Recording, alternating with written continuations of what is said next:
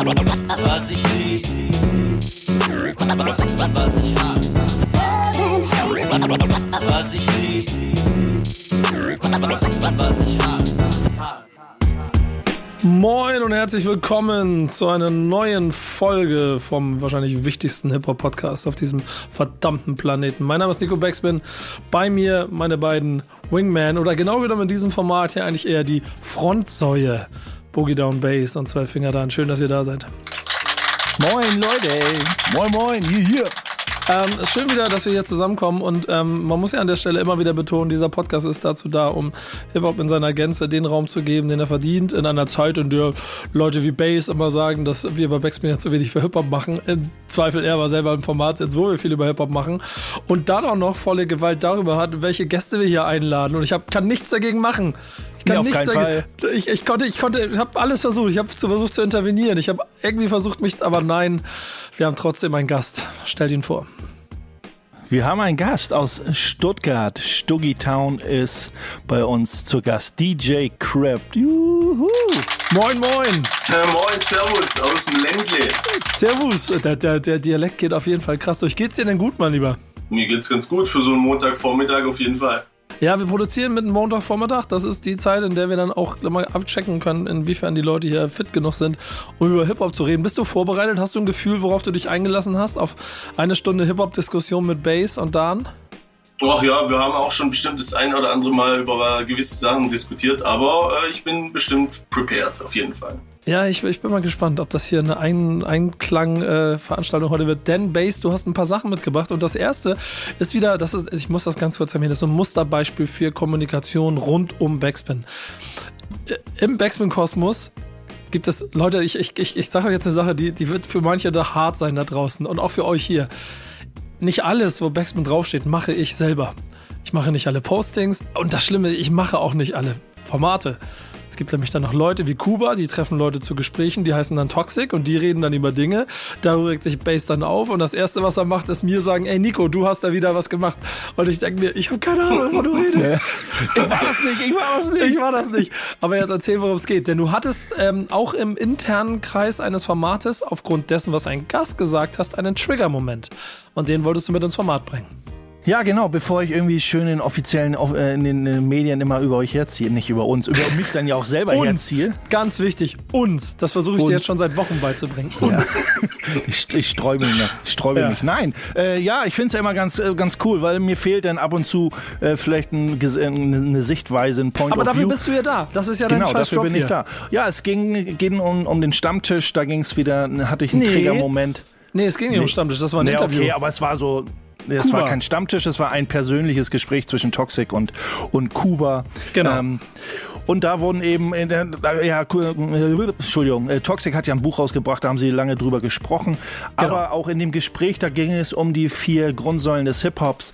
Ähm, und im Laufe des, Laufe des Talks äh, hatte Toxic dann eben auch so gesagt, weil es eben auch viel, weil es schon seit Anfang an dabei ist, dass oder der, Aufhänger der Show, wie er in den sozialen Medien halt äh, beworben wurde. Ich kann es ja kurz vorlesen. Ähm, das, der hieß dann da, ich würde die klassischen Hip-Hop-Elemente im Jahr 2021 noch um die Punkte Streetwear und Sneaker Culture ergänzen. Und das hat mich eben schon direkt mal so getriggert, habe mir natürlich den Podcast auch so ein bisschen angehört, ob man das vielleicht nicht anders raushört, wie er das so meinte und wie das so aufgebaut ist. Das rela- relativiert sich so ein bisschen, klar, auch in dem ganzen Gesprächsverlauf.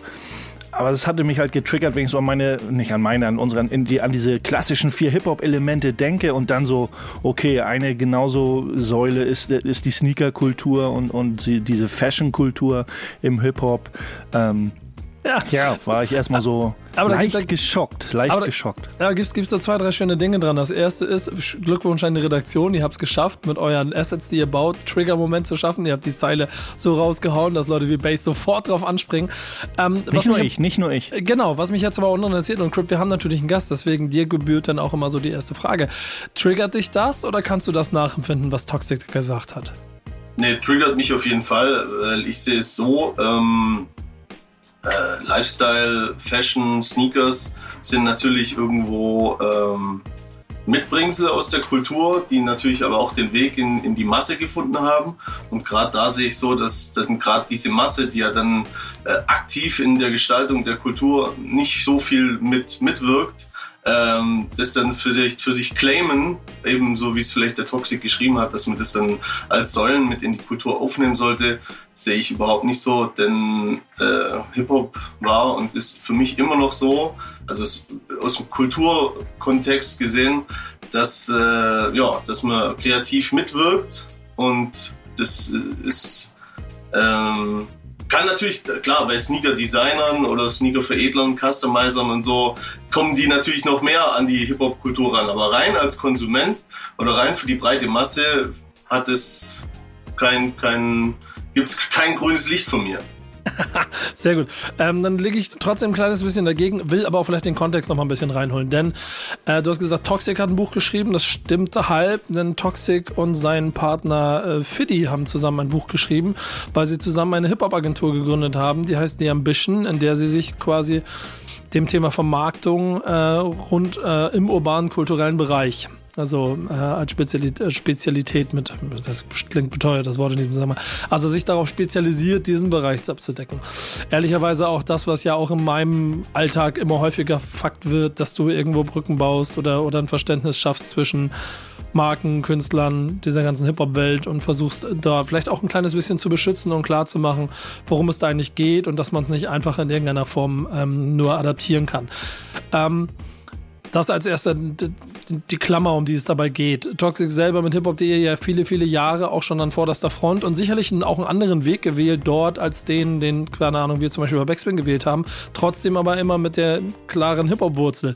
Und ich glaube, das, was er hier damit ausdrücken wollte, war vielmehr der Punkt, dass, und das ist, glaube ich, nicht von der Hand zu weisen, wir seit Anbeginn Fashion, Style, Sneaker, all diese Dinge, je größer sie geworden sind, auch ein fester Bestandteil von dem war weil es ähm, im Ostdeutschland darum ging, sich Trainingsanzüge zu, zu, ähm, zu schustern, was heißt das, zu nähen, die so aussehen wie die Adidas Trainingsanzüge, die sie äh, in den Videos getragen haben. Oder halt der erste Pelzmantel äh, von Curtis Blow oder die My Adidas Kampagnen rund um Run DMC. Und damit in meinen Augen schon ein festes Element, weil es immer so auch um dieses Posen ging. Ich bin schon dabei, wenn du so an irgendeiner Stelle sagst, wenn es nur darum geht, sich das quasi überzu überzustülpen wie eine Hip-Hop-Uniform, hat es noch wieder ein bisschen anderen Touch. Aber diesen Kern, den würde ich trotzdem ähm, unterstreichen. Ich, ich finde es immer, ich finde es immer, äh, da grätsche ich mal rein. Ich finde es immer schwierig. Also wie gesagt, Stützpfeiler oder diese Pfeiler der Kultur. Ich bin da eben, ich hatte ja von Anfang an schon gesagt, ich, das, das triggert mich enorm. Äh, einen gewissen Stellenwert, einen sehr, sehr hohen, wichtigen Stellenwert Fashion Sneaker auf jeden Fall. Da bin ich bei dir. Aber es, es muss man irgendwie mit einem anderen Point of View betrachten. Und wie du sagst, so jetzt äh, ist irgendwie die Sneaker, weil man das irgendwie nicht hatte.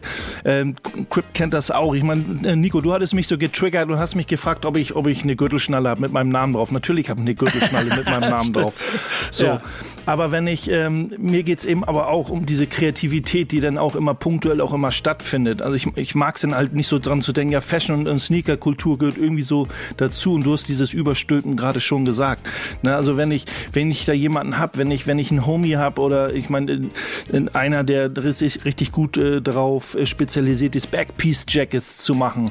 So, ne? Und dann ist das ist so, also entstehen so Unikate und das versucht man ja auch. Man versucht individuell zu sein, ob als DJ, als B-Boy, als Writer als Rapper versuchst du so ein Unikat zu werden, unique zu sein, individuell zu sein, dein Ding zu sagen, sag ich, I am somebody. Wenn jemand ein Backpiece-Jacket sieht, äh, dann sagen so, ey geil, das hat irgendwie Scotty 76 gemacht. Vielleicht für den einen muss nicht jeder sein eigenes Backpiece-Jacket machen, weil einer sagt, ey, ich hätte gern ein Backpiece-Jacket von, von Scotty 76. Aber ich habe irgendwie, wenn, wenn, wenn irgendwie 10.000 Kids, die mit Hip-Hop irgendwie nur, weil sie, weil sie irgendwelche komischen Migos-Leute äh, hören und dann mit äh, 10.000 Kids mit, Back, äh, mit Backpiece-Jackets von H&M rumlaufen, da habe ich dann echt ein Problem mit so. Also mein Senf dazu und danach verschwinde ich auch wieder aus diesem Thema ist, äh, ich finde jeder hat das Recht für sich persönlich seine eigene Hip-Hop-Welt aufzubauen. Ich finde aber keiner sollte diese, diese Grundpfeiler irgendwie vergessen. Ich finde, wenn ein eine neue Säule entsteht, dann sollte eine andere Säule dafür nicht wegbrechen oder irgendwie in der Versenkung verschwinden. Und ich finde, 2021 haben wir immer noch zu sehr diesen Fokus auf dieses Rap-Ding, auch wenn dieses Beat-Producer-Ding auch immer irgendwie größer wird. Und ich weiß auch, dass immer noch die ganzen Beatboxer auch immer noch darauf warten, auch irgendwie ein, äh, ein, ein Grundpfeiler der Hip-Hop-Kultur zu werden. Die werden ja auch immer stark vernachlässigt. Aber ich finde, jeder kann sagen, wenn, wenn die Sneaker-Culture einem sehr, sehr wichtig ist, dann kann er das gerne mit in seine eigene Hip-Hop-Welt mit aufnehmen. Allerdings sollte dafür dann, wie gesagt, eine Säule nicht wegbrechen, sondern diese vier Grundpfeiler, die sollten die sollten irgendwie in Stein gemeißelt sein. Und wenn dann einer wirklich rangeht an die Sache und sagt, ey, für mich hat sich das dahin halt entwickelt, was ja auch nicht schlecht sein muss. Es kann ja auch sein, dass neue, dass neue Grundpfeiler entstehen, was ja auch, was ja auch so einfach der Entwicklung dann geschuldet ist, weil diese Kultur sich auch immer irgendwie weiterentwickelt. Aber sie darf sich nicht in eine Richtung entwickeln, die mit diesen Grundpfeilern nichts mehr zu tun hat. Das ist, glaube ich, für mich das Ausschlaggebende. Naja, ich glaube, ich weiß so, so Crypt, der guckt schon so, als wenn er was sagen wollte. Wolltest, dann lassen wir ihn mal reden. Ich wollte nur eben kurz fragen, ähm, welche Angst da bestand, bestehen würde, welche, welcher äh, Pfeiler da weg, welche Säule wegbrechen könnte. Also, da, da gehe da geh ich mal ganz kurz an. Ich glaube, da, da, die, die, die Angst ist unbegründet. Denn aber ich hätte da, aber das hat mich gerade von Dan wieder so, hattest du noch was nie sonst? Ich hatte da was, hat mich mit dem Wegbrechen, sehe ich nicht ganz so, aber äh, ich glaube, ich kann den Gedankengang äh, verstehen oder habe ihn, habe da so meine Sichtweise drauf. Wenn man jetzt die vier klassischen äh, Pfeiler sieht, die man sagt, so natürlich jedes einzelne, jedes, jeder einzelne Stützpfeiler äh, funktioniert für sich auch alleine. Also es gibt ganz viele B-Boys, die sagen, mit Hip-Hop habe ich nicht viel zu tun, aber ich, ich, ich break gern und äh, es gibt auch extrem viele Maler, die aus der linken Ecke kommen kommen oder was, egal aus welcher Ecke, Ja, müssen wir nicht drüber reden. Es Metal gibt ganz viele, ganz viele Leute, die genau, die hören dann auch nur Techno, kommen aus der Szene und, und malen einfach. Ähm, aber trotzdem, wenn man, wenn man jetzt diese vier Elemente nimmt und, und äh, die jemand vor äh, so aufzählt, dann darum geht's denn ja auch, dass man einer sagt so, oh, du redest von Hip-Hop, ja, ich hab's verstanden, so, ne, weil, weil man durch diese vier Elemente eben so getriggert wird. Ähm, das wäre schon komisch, wenn du sagst so, hm, Sneaker, ja, ich sammle Sneaker und ich bin voll der Fashion Freak. Ach, du bist Hip-Hopper. Geil, ey. Das wäre schon schräg. Also diese Sneaker-Kultur in diesem, auf diese Art und Weise fit, hat so einen eigenen, hat so einen eigenen äh, Flow im, im Hip-Hop natürlich und diese Urban -Kult Fashion-Kultur auch. Äh, und natürlich kann man das irgendwie so mit reinbringen, aber diese Sneaker-Kultur findet auch in ganz anderen Genres statt und, äh, und, und, und die Fashion-Kultur. Und ähm, das glaube ich, wenn man, wenn man dann sagt so, ja, Fashion, Sneaker, ach, du redest über Hip-Hop äh, und, und sagst, und sagst, ey, aber B-Boying irgendwie ist auch dazu. Ach, B-Boying, ach, gibt's das überhaupt noch? Da bin ich denn bei Dan, wo man dann sagt, ja, das hat man doch längst abgeschrieben. Ja, aber, aber das ist doch, das ist doch Quatsch. Nur weil irgendwie die Öffentlichkeit oder irgendjemand, der dann, und ich die Metapher vom Hip-Hop-Baum äh, werde ich immer häufiger benutzen, irgendwo, Ja, auf wir der sind anderen, dabei dran. irgendwo auf der anderen Ecke vom, vom Hip-Hop-Baum sitzt und sich damit mit der Sache Materie beschäftigt und vielleicht den Kern gar nicht mitkriegt, äh, ändert sich der Kern ja nicht.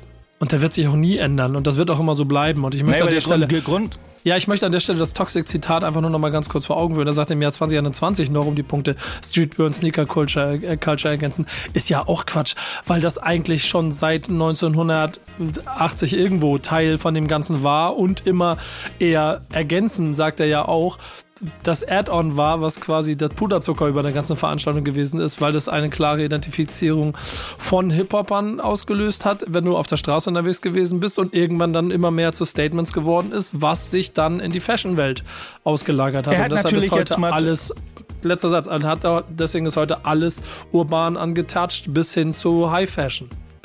Er hat natürlich ein Buch geschrieben, wo es darum geht, äh, um rauszufiltern, rauszufinden und, und, und äh, Tipps zu geben, wie man mit Hip-Hop äh, ein Geschäftsmodell entwickelt. Und natürlich äh, passt da die Urban, die Fashion-Kultur und die Sneaker-Kultur ganz gut rein, weil man da ganz gute Punkte hat, mit denen man weiterkommen kann und das verbindet. Ne? Also das muss man natürlich auch dazu sagen. Ich zitiere da Ähm, immer gerne Jessin mit Shoutout an Roselle, doch das fünfte ist Fashion. Ähm, aber ich glaube, also wenn, wenn ihr noch Neues dazu beizutragen habt, dann haut raus. Ansonsten würde ich nämlich gerne die Zeit nutzen, weil wir heute noch genug zu diskutieren haben. Das ist richtig. Ich gehe noch mal ganz kurz, Crypt Genau. hat es vorhin gesagt, Kreativität, das ist erstmal so, die muss erkennbar sein irgendwie, dann ist es für mich da, weil das ist so der Kern der Kultur, dieses, dieses Individuelle, die Kreativität. Ähm, dann bin ich meistens auch dabei, aber das, das sehe ich halt so nicht, nicht so in diesem großen Maße. Ja, hundertprozentig. Ich hätte auch noch ganz kurz einen Einwurf und zwar äh, für mich wird es immer so bleiben, dass natürlich Hip-Hop-Fans, Hip-Hop-Konsumenten natürlich auch in einer Art und Weise Hip-Hopper sind, aber für mein Verständnis und aus meiner Konditionierung äh, ist man einfach Hip-Hopper, wenn man aktiv eben zur Szene, zur Kultur irgendwas beiträgt und dann ist man für mich auch ein Hip-Hopper, wenn man diesen Term, Terminus be, be, benutzen möchte und von daher wird es für mich eh immer klar, natürlich jeder mal, viele mögen Hip-Hop und, und Urban Styles, Urban, Urban, Urban Sachen, aber ein Hip-Hopper ist für mich tatsächlich immer nur jemand, der eben auch irgendwo aktiv was zum Geschehen beiträgt. Und das tut jetzt für mich der ganz normale Lulli, der dann halt auch äh, Superstars anhat und vielleicht dann auch noch eine passende, weiß ich nicht, einen passenden Pulli oder ein passendes T-Shirt, dass das halt alles farblich matcht. Ähm, deswegen ist er auch für mich zum Beispiel kein Hip-Hopper. Ja, okay. Klares Statement. Ich glaube, damit sind wir uns auch im Zweifel alle einig so und wir werden es trotzdem nicht verhindern können. ähm, nee, darum geht es ja gar nicht. Aber es ist ja, ja genau. natürlich immer, deswegen halten wir, glaube ich, auch den Talk und äh, wichtig trotzdem drüber zu reden. Also ich finde das Thema echt interessant. Hundertprozentig. Ich glaube, es wird auch immer so wichtig sein, darüber zu reden, um eben besagten Kern zu schützen. Und dafür sind wir hier bei Love and Hate. Inklusive der Musikauswahl, die nie so stattfindet, wie ich es mir wünschen würde, sondern es wird immer irgendwas gemacht, was ich nicht will. Oder wo, nee, was ich nicht will, ist falsch, aber äh, ich habe hier einfach nichts zu sagen, was das Ganze angeht. Was hören wir dann? Ja, manchmal machen wir auch eine Ausnahme, dann darfst du dir auch mal einen Song wünschen heute. Aber heute ist es wirklich so äh, mal wieder so weit, dass du es dir nicht aussuchen darfst. Ja, äh, Hip-Hop ist äh, mehr als nur Rap, ist eine Kultur und das hat auch Keras One mal gesagt in seinem Song Hip-Hop vs. Rap und den gibt's jetzt. Was ich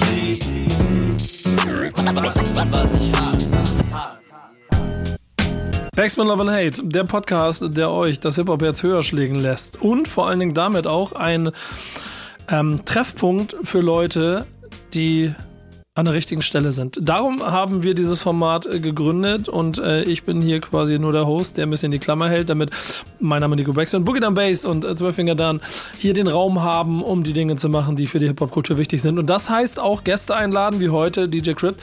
Und ähm, was ihr aber mal machen wollt, ist so quasi so ein kleines bisschen mal ähm, hier so flexen, ne? mal, mal, mal ein bisschen hier die, die Sachen auf den Tisch, mal ein kleines bisschen was erzählen, was er eigentlich für ein, ein geiler Typ ist. Denn ähm, Vielleicht gibt es da den einen oder anderen da draußen, der gerade nicht die neueste Veröffentlichung auf dem Tisch liegen hat. Deswegen jetzt euer Ball.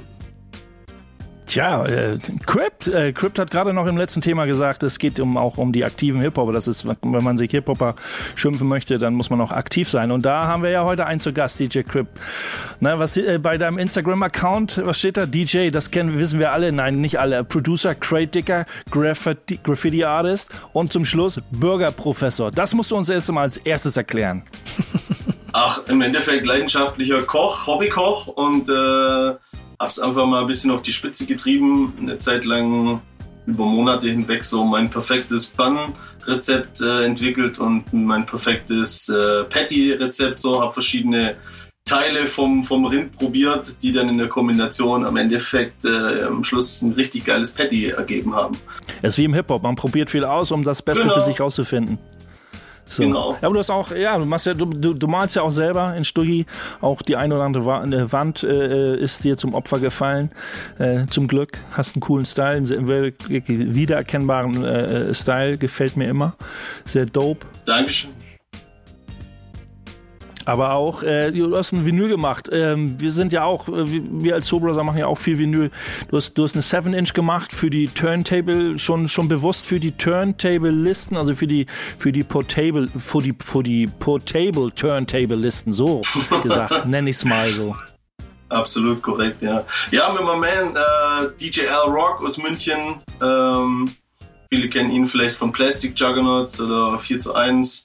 Äh, und äh, ja, Grüße an dich, my man. Wir hatten irgendwie, ich hatte schon einen Song in der Pipeline, er hatte irgendwie einen, da haben wir irgendwie gequatscht, uns die gegenseitig geschickt und dann gesagt, ey komm, lass uns doch gegenseitig featuren und vielleicht passiert da noch irgendwas draus. Und dann fand man die Tracks einfach beide so geil und haben gesagt, okay, komm, machen eine 7-Inch und äh, wenn wir schon beim Thema sind, vorhin Scotty 76, der hat auch das Cover gemalt.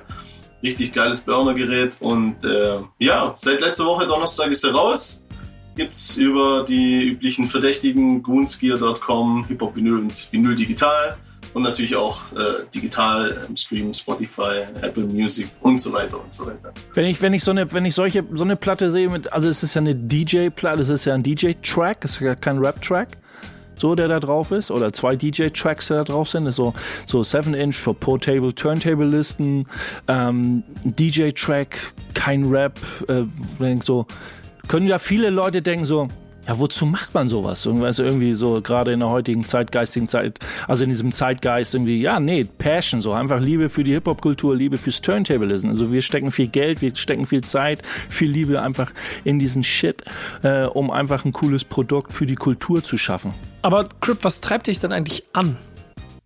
Sowas zu releasen? Ja, auch generell, ja, genau.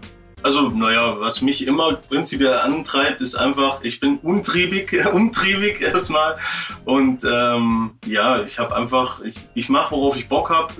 Und da es war halt schon immer Hip-Hop mein, meine Plattform, über die ich mich verwirklichen kann. Und ich liebe es, mich zu verwirklichen. Deswegen, das ist, glaube ich, der, der prinzipielle Antrieb für, für mich persönlich. Und ähm, ja, ich denke auch, dass, klar, es gibt auch, ja, hallo.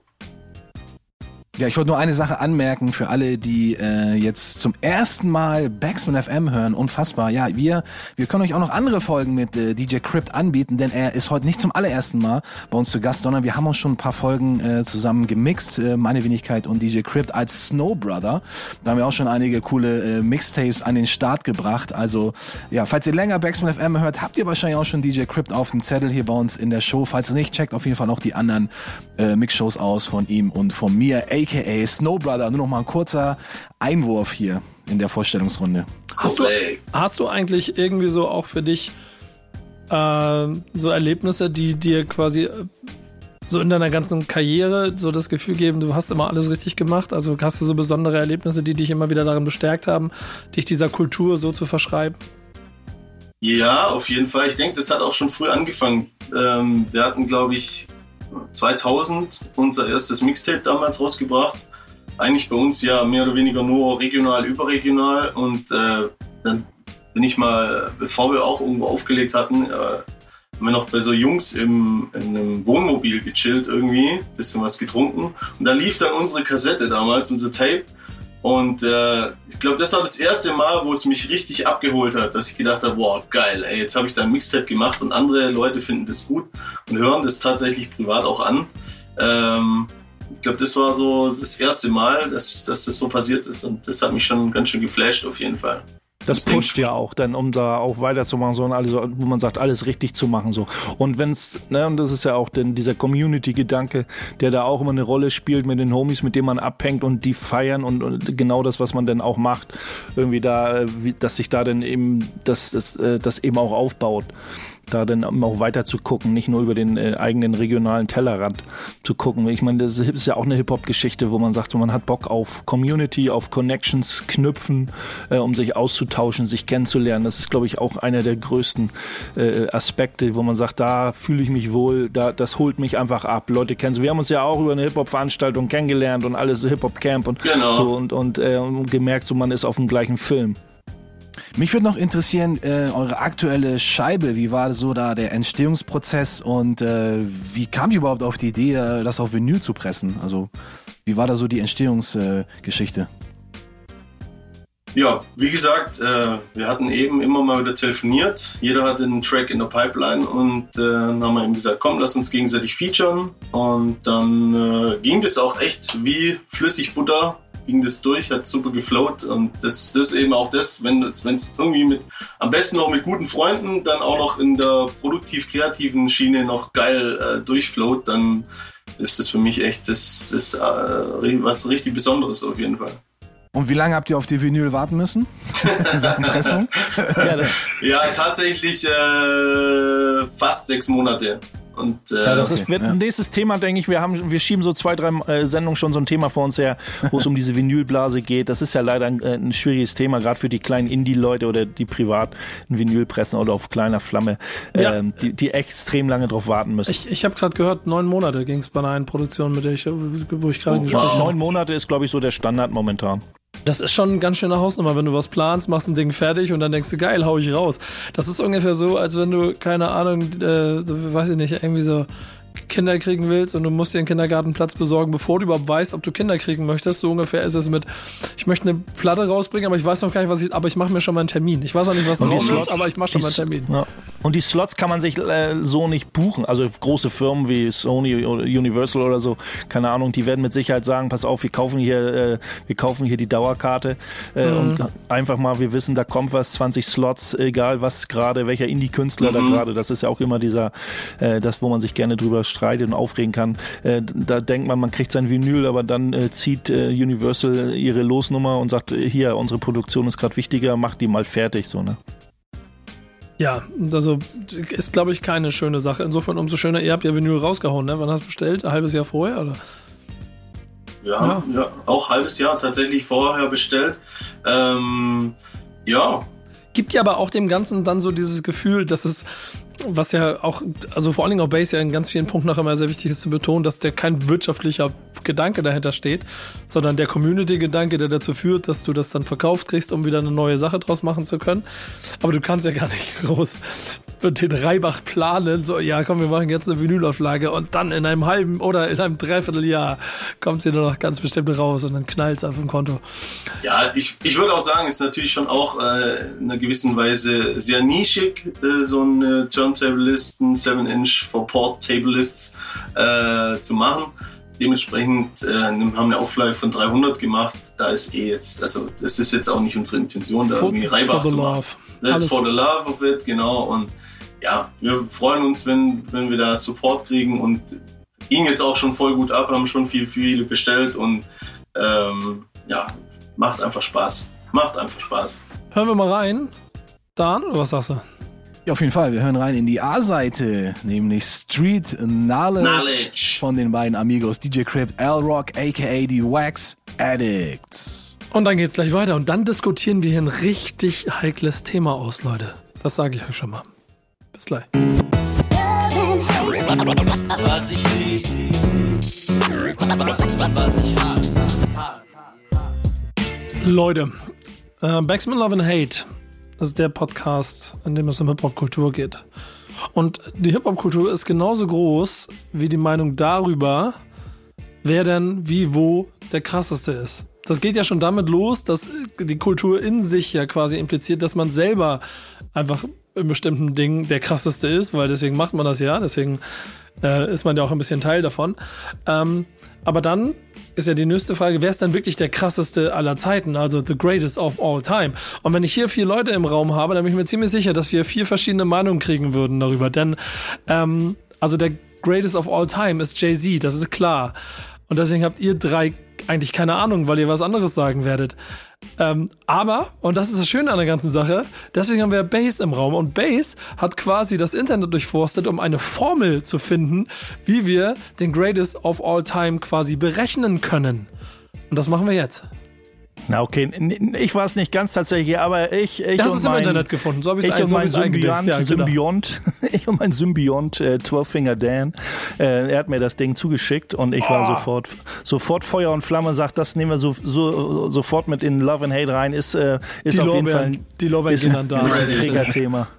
Ja, aber schießt, wir schießen uns gerne mal so hin und sagen, ist das was wir Love and Hate? Das funktioniert ganz gut unter den Soul Brother.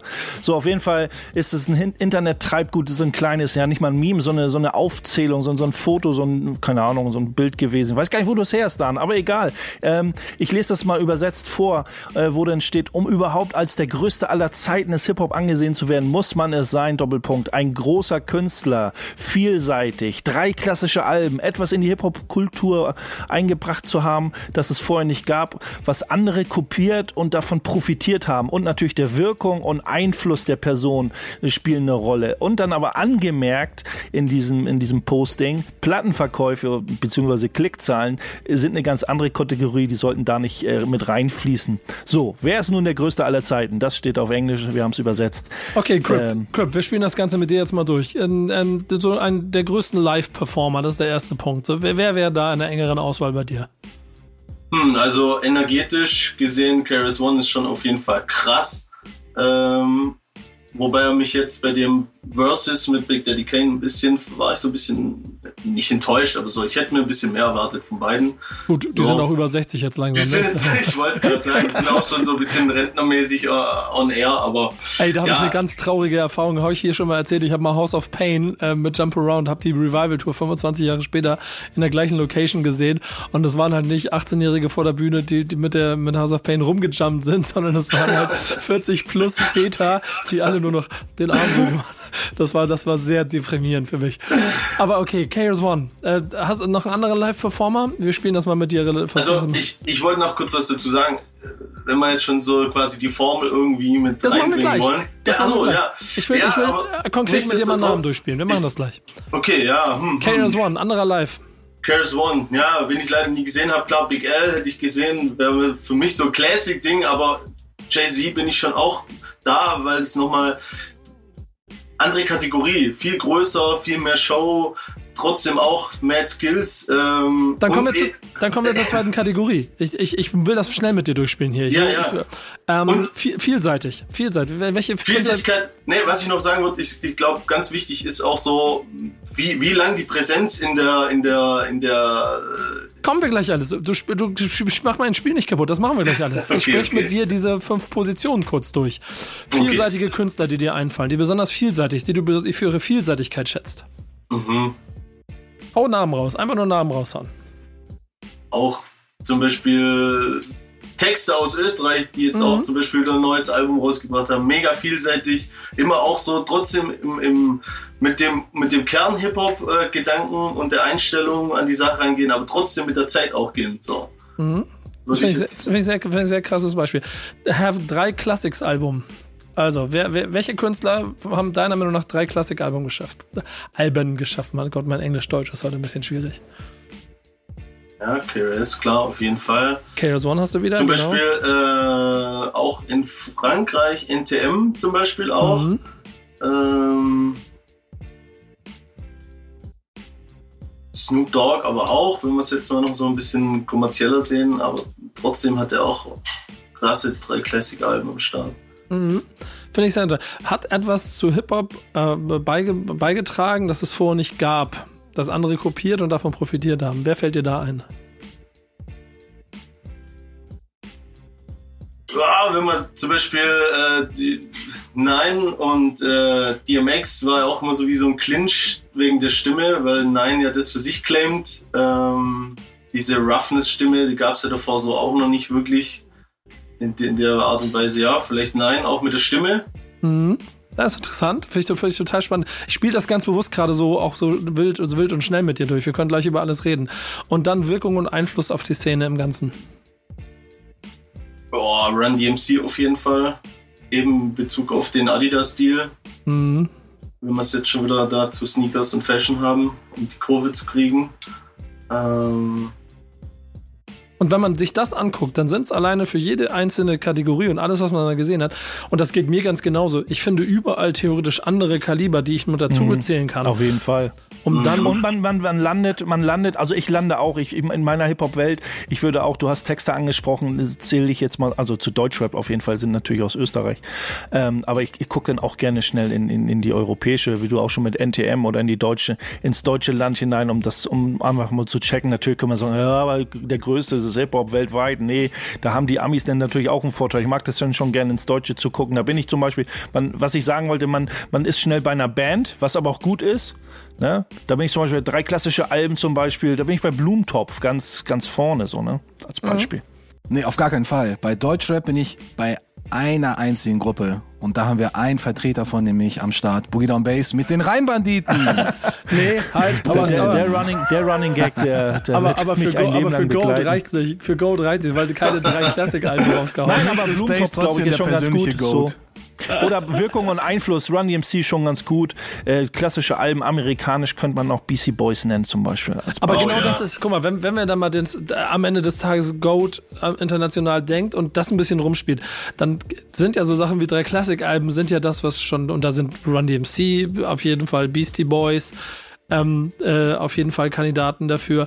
Wahrscheinlich, äh, na, also natürlich auch ein Jay-Z, ähm, im Zweifel in der Neuzeit auch irgendwann ein Eminem. Dann ist wieder die Frage, haben die aber irgendwas dazu gebracht, was es vorher nicht gab, was andere kopiert haben?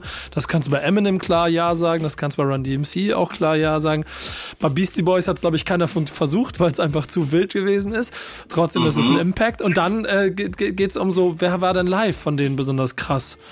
Ähm, und ich bin auf allen Ebenen, komme ich automatisch immer zu Jay-Z. Und deswegen wird er, glaube ich, auch immer mein Goal bleiben. Auch wenn ich die gleichen Kategorie ansetze, wahrscheinlich auch für, keine Ahnung, Nas zusammenstellen könnte oder halt wahrscheinlich sogar für Ice Cube und genau, das kannst du bestimmt. Ich bin nämlich zum Beispiel bei deinem Blumentopf-Thema, bin ich nämlich genauso drei Klassikalben gemacht, haben etwas gemacht, was man versucht hat zu kopieren. Das hörst du bis heute noch, dass es heute noch Leute gibt, die gerne Mittelstandsrap machen wollen, wie es Blumentopf gemacht hat und es nicht hinkriegen, so wie die es gut gemacht haben und damit auch diesen Einfluss hatten und live brauchen wir nicht drüber zu reden, die Vielseitigkeit in einer Band auf jeden Fall immer einfacher und so weiter Fall. und so fort. Ne, also da sind wir, wenn wir jetzt natürlich, ne, gucken wir uns mal an, guckt man euren äh, Ausweis rein. Wenn wir uns natürlich die, die deine Dudes aus der Redaktion holen oder andere Gäste noch holen, die 20 sind, 30 sind, äh, da tauchen dann wieder ganz andere Namen auf, die für die dann aber auch schon, obwohl sie vielleicht gerade mal zehn Jahre am Start sind, also die Künstler äh, ihre Goats sind. Ne? Aber da müssen wir uns nichts vormachen. Aber ähm, ist schon sehr versatil, so, auf jeden Fall. Also da gibt es, das, ist meine, meine Meinung, dass dieser Goat eben auch nur so ein Sammelbegriff, also äh, ein Pool ist, ein Pool ist, wo ganz viele reingehören. Also ich finde diese Diskussion im Internet tauchen die ganz, ganz oft auf, wer ist euer Goat? Das, äh, damit wird natürlich auch eine äh, Plattform triggern, damit die Kids und, und die Leute, um, um da ein bisschen, ein bisschen Impact auf soziale Medien zu erzeugen. Ähm, es einfach, es gibt keinen einzelnen Punkt, fertig, Mike. Im Endeffekt, genau, bleibt es einfach subjektiv für jeden Einzelnen und ähm, klar kann man das schon vielleicht so mal. Wie gesagt, aber der Pool ist so groß und dann müsste man es theoretisch mit einer Abstimmung machen. Dann ist es aber am Ende vom Tag bleibt es trotzdem für jeden Einzelnen subjektiv gesehen der eine oder der andere Goat. Deswegen und dann wird es eine Massenentscheidung und dann sind wir genau dabei. Ich finde es total geil, dass du Texter erwähnt hast, so auch was die Vielseitigkeit angeht. Und ich bin mir ziemlich sicher, dass du dann auch auf drei Alben kommst, von denen du das Gefühl hast, dass die alle so äh, Classic sind, dass sie dementsprechend in diese Kategorie gehören. Das kriege ich nicht hin. Also für mich, für mich hört es bei einer Handvoll Songs auf, aber ich habe trotzdem nicht weniger Wertschätzung mhm. äh, für die Band. Und genauso, glaube ich, muss man dem, dem Ganzen auch irgendwie Rechnung tragen. Ich bin aber auch ein Freund, oder äh, vielleicht ist das auch irgendwie mein Sportlerherz. Ich mag das ganz gerne, wenn so an bestimmten Stellen so Plattformen das auch immer mal machen. Wir haben das bei Backspin komischerweise nie gemacht, obwohl es mich sehr triggert immer, dieses, dieses wählen. Ihr habt das ja in den USA, gibt es das mal, ich glaube, regelmäßig auf jeder, jedes Jahr auf irgendwelchen Seiten, wo sie über so einen klassischen Playoff-Baum dann auswählen, wer ist denn jetzt the greatest of all time. Und dann Snoop Dogg gegen, keine Ahnung, Jay-Z und nach irgendwelchen Kategorien wird gewotet und am Ende kommt einer weiter und, und am Ende gibt es einen Gewinner. Ja, äh, ein, ein, den, den Goat all times of the world ist ja Tom Brady, da sind wir uns ja einig, aber das ist ein anderes Thema. Uh, Mic Drop. Äh, haben denn zwei von drei Fantasy Leagues dieses Jahr ausgewählt und er, er enttäuscht mich nicht. Ich habe immer noch ein ambivalentes Verhältnis zu ihm, aber man kann den, ja, Goat. Man kann, man kann es ihm nicht absprechen. Man kann es ihm einfach nicht absprechen. Hey, aber auch wieder eine subjektive, eine subjektive Geschichte. Nee, aber egal. Ich, ich, glaube, ich glaube, da ist es recht objektiv, weil der ist in meinem scheiß Alter und spielt halt NFL. So. Gestern hat er gegen, er hat gegen Fields gespielt, ja. äh, Chicago Bears. Ähm, ich meine, als, als er Profi wurde, hat sein, sein Gegenüber Quarterback angefangen zu laufen mit einem ja. Jahr alt oder sowas. So. Egal, wir sind hier bei Love and Hate, unserem Hip-Hop-Podcast und nicht bei der NFL. Nee, ähm, trotzdem äh, Mucke, ne, die hier auch dazu gehört, damit wir Themen mal eine schöne Klammer für setzen können. Und da wir ja vom GOAT gesprochen haben, hören wir jetzt Jay-Z, oder? Ja? Nee, wir hätten uns das Ganze sparen können, indem wir einfach akzeptieren, dass LL Cool J the greatest of all time ist. Denn im Jahr 2000 hat er ein äh, Album rausgebracht, was genau so heißt. Und äh, bei mir persönlich auch für eine kleine Kontroverse gesorgt. Aber ich muss sagen, nachdem ich diese Liste nochmal für mich persönlich so abgehakt habe, passt das schon echt ganz gut zu LL Cool J. Aber egal. Wie auch immer, wir hören jetzt den Titeltrack aus dem Album The Greatest of All Time. Goat. LL Cool J is hard as hell. hell. Battle anybody, I don't care, you tell. Hell. I excel. Hell. They all fell. Rock the bells. Bell. Rock the bells. In diesem Sinne und gleich und gleich reden, gleich reden wir hier über Hip-Hop, Leute. Gleich geht's weiter. Was ich lieb, was ich hasse. Love and Hate, wer nicht Love and Hate, wenn wir nicht auch in dieser Sendung das Thema Graffiti aufhängen würden. Äh, was mir persönlich immer eine sehr große Freude ist, weil äh, ich glaube, es gibt nicht so viele Räume sonst, wo man so ausführlich darüber reden kann wie hier. Dafür haben wir äh, unseren Chefredakteur Base, der das Internet nach dieses Mal nach sehr interessanten Statements von den Kollegen vom Streetlauf Mag ähm, durchforstet hat. Denn dort wurde ein kleines bisschen quasi die Liebe zu Graffiti thematisiert und auch die Beweggründe, warum man es tut. Und du hast da ein bisschen was mitgebracht. Und mit Crypt haben wir jemanden, der da genauso fachkundig da was zu sagen kann. Insofern, äh, lass uns mal ein bisschen öffnen. Was, was ist dir da so an Statements aufgefallen und was liegt dir am Herzen, mal drüber zu reden? Ja, erstmal äh, Liebe geht raus an das Streetlove Magazin. Äh, zehn Jahre feiern die, glaube ich, jetzt auch das letzte verbliebene Print-Magazin, was Hip-Hop angeht, in Deutschland. Und er hat auch immer auf den Titelseiten und in seinen Artikeln äh, kommen auch natürlich nicht nur Bilder zu, äh, gibt man Bilder, kann man sich angucken, sondern es kommen immer auch immer die Protagonisten, die Writer zu Wort. Und da gibt's gute Punchline-Statements von den Writern. Ich lese mal eins vor. Ähm, das triggert mich natürlich auch immer. Er versucht natürlich auch die Leute zu triggern. Und Gizmo, ähm, der Writer aus der SAA-Crew hat eben auch mal gesagt, die Bilder werden nur noch konsumiert, das ist dann irgendwann langweilig. Du musst dir mal überlegen, was das für eine Arbeit ist, einen ganzen Whole Card zu machen, was du da alles organisieren musst und das Risiko, aber du guckst es dir heute einfach auf Instagram als Beispiel nur noch eine Sekunde an und flupp, guckst dir das nächste an. Also so ein bisschen ähm, ja, angepisst sozusagen. Vielleicht auch durch, die, durch das Zeitgeistige jetzt alles übers Internet aber nur noch durchzuklicken, anstatt dir ein Magazin zu kaufen, um da wirklich bisschen fast schon mit der Lupe sich die Pieces anzugucken oder selbst loszuziehen, zu diggen, selbst loszufahren, zu diggen, zu fotografieren und das großziehen auf dem Computer und zu gucken, was ist das für ein Style, was hat er da gemacht und so. Also von Aktiven vielleicht auch zu analysieren, so, ne? Also zu viel Konsum nur noch, der abgehakt wird. Trip, was sagst du? Ja, als ähm, ich habe ja auch einen Graffiti-Laden hier in Stuttgart. Ähm, ich sehe natürlich auch die Kiddies, wie die natürlich auch bei uns immer so agieren und wenn die dann auch mal Max anschauen und so.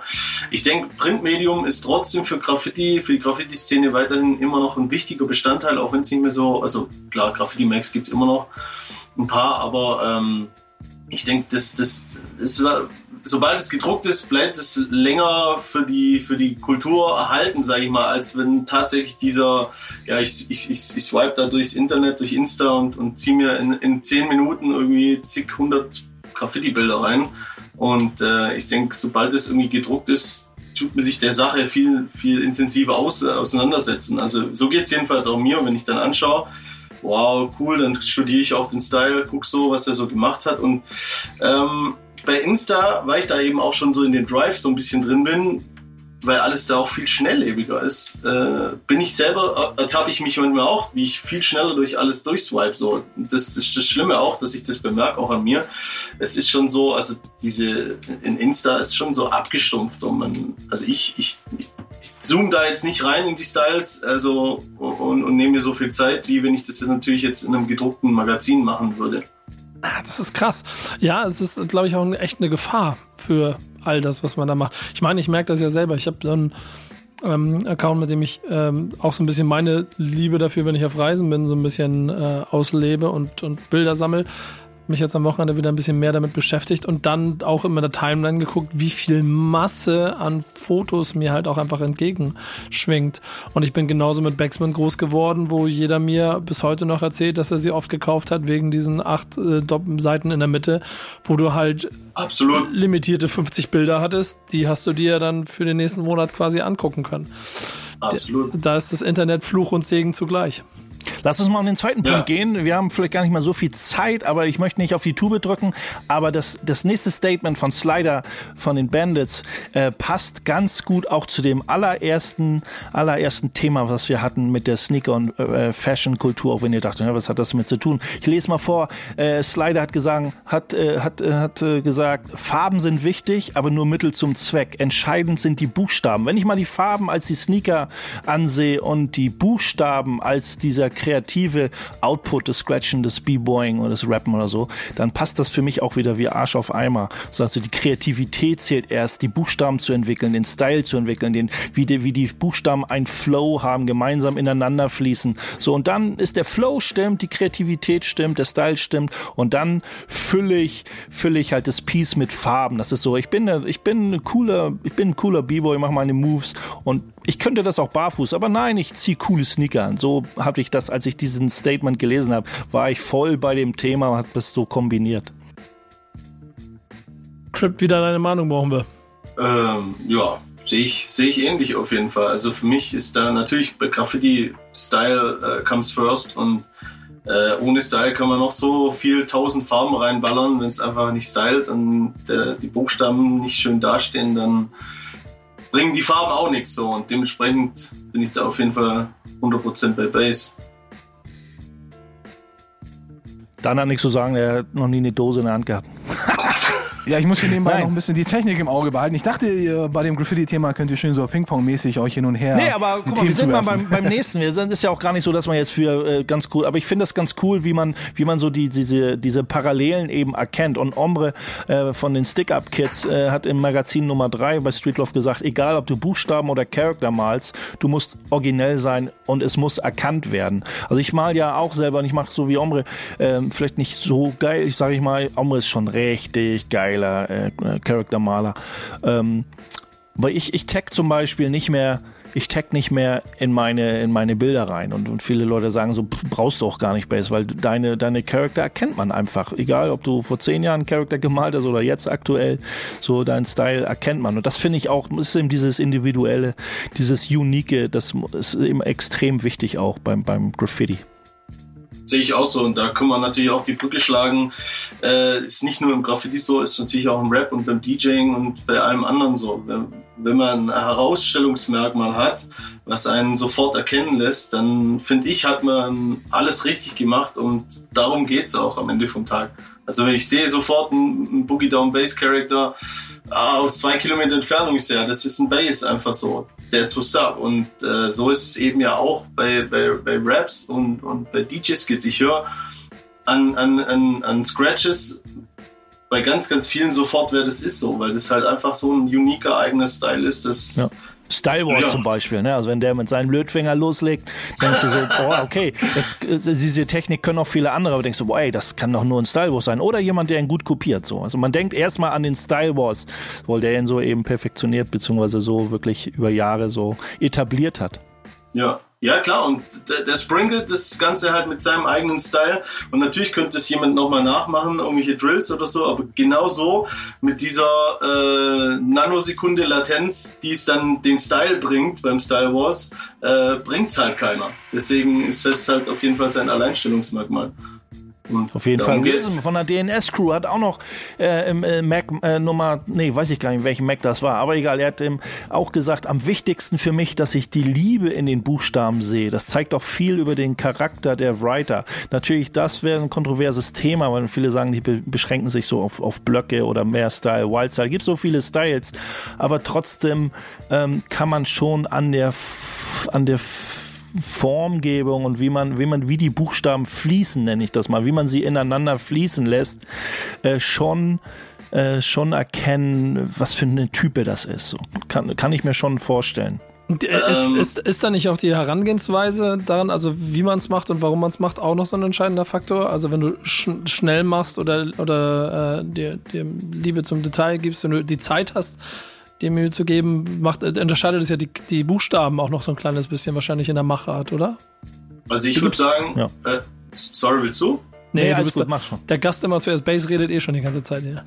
Nee, ich würde sagen, ähm, das hat natürlich auch im, im- im Vorfeld damit was zu tun, wie viel Zeit der Künstler über die Jahre überhaupt in sich selber investiert hat. Ich finde jetzt da, ob man jetzt da wirklich den Charakter raussehen kann, weil es gibt, gibt bestimmt auch irgendwelche Ego-Manen, die vielleicht vom Charakter jetzt auch nicht die liebsten Menschen sind oder so, aber die halt einen kranken Style fahren, weil die halt einfach so viel Zeit in sich investiert haben.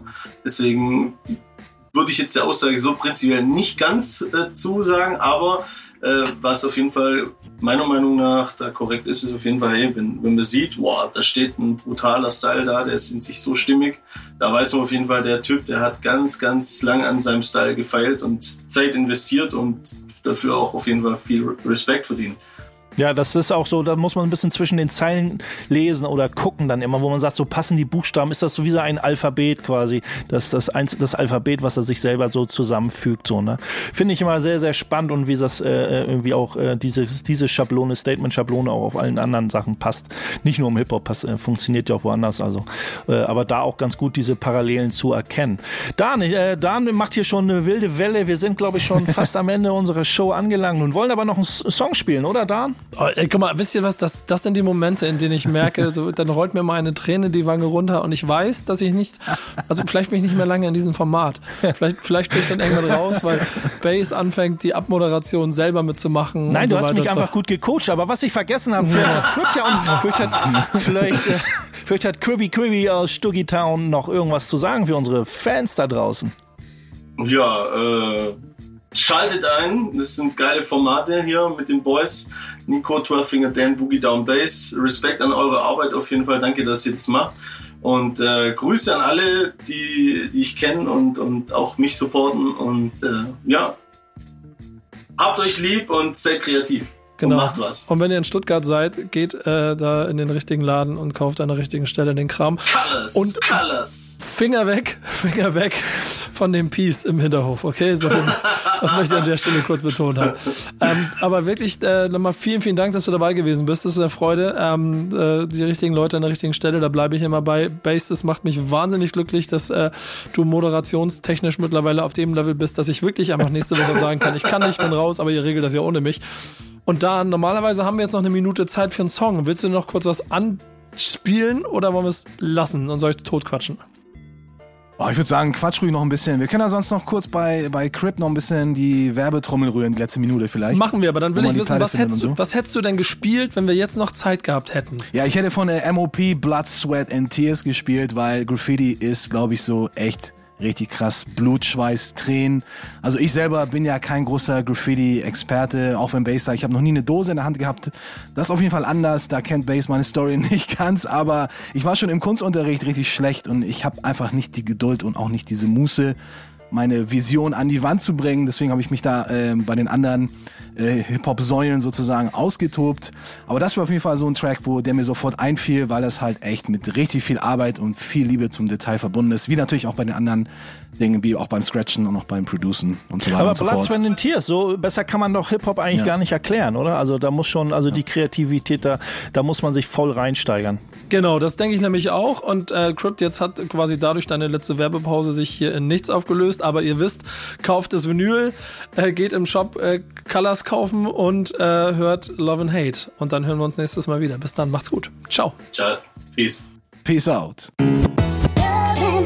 Was ich lieb, was ich hasse. Was ich lieb.